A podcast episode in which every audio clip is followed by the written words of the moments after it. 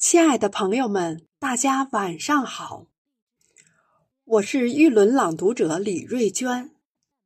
冬雪过后，冰雪消融，冬去春来，万物复苏。我们今晚迎来冬日迎春朗诵诗会。我为您诵读美梭洛的作品《冬日漫步二》，用我的声音。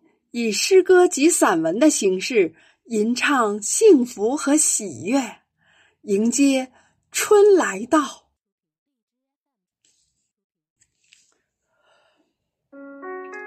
院子里雪地上，狐狸和水獭所留下的脚迹犹新。这使我们想起，即使在冬夜最静寂的时候。自然界生物没有一个钟头不在活动，它们还在雪地上留下痕迹。把院门打开，脚步轻快，我们跨上寂寞的乡村公路。雪干而脆，脚踏上去发出破碎的声音。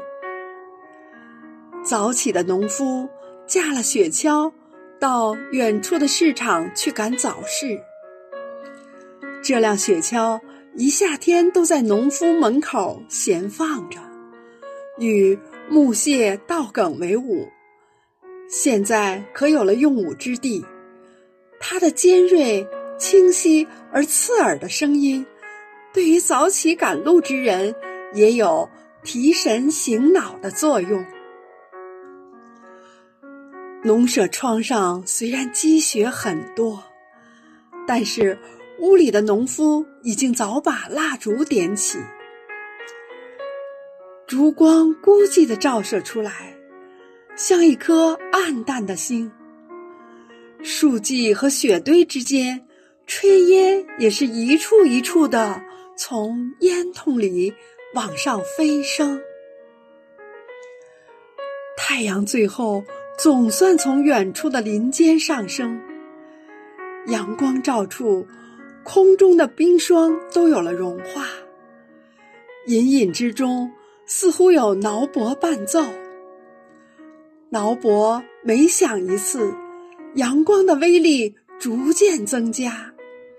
时间很快从黎明变成早晨，早晨也越来越老。